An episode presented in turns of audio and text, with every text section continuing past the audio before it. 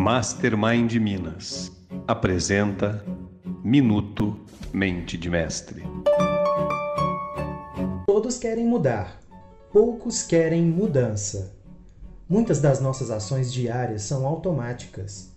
Nosso cérebro gosta de piloto automático. Nossos hábitos tendem a ser padronizados. É assim que economizamos energia, o cérebro principalmente.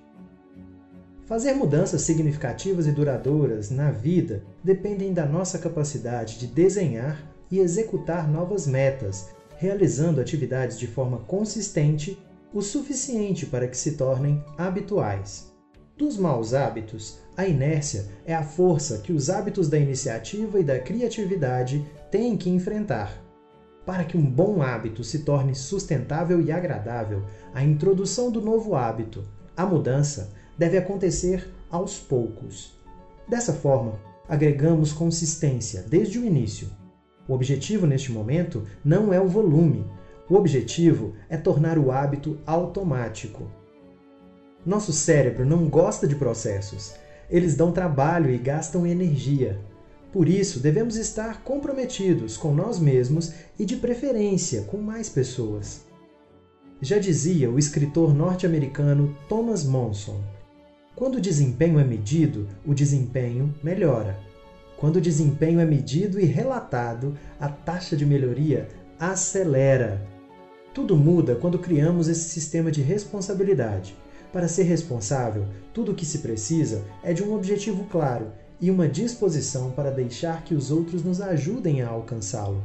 Os dois fatores que efetivamente ajudam as pessoas a alcançarem, por exemplo, a mudança de comportamento que desejam, são incentivos e responsabilidade.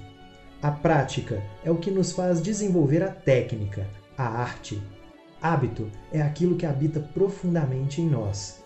Vamos fazer da arte de realizar um hábito, que assim estaremos cada dia mais próximos da realização dos nossos objetivos. Meu nome é Danilo Assis, representante oficial da Fundação Napoleão Hill e dos treinamentos Mastermind.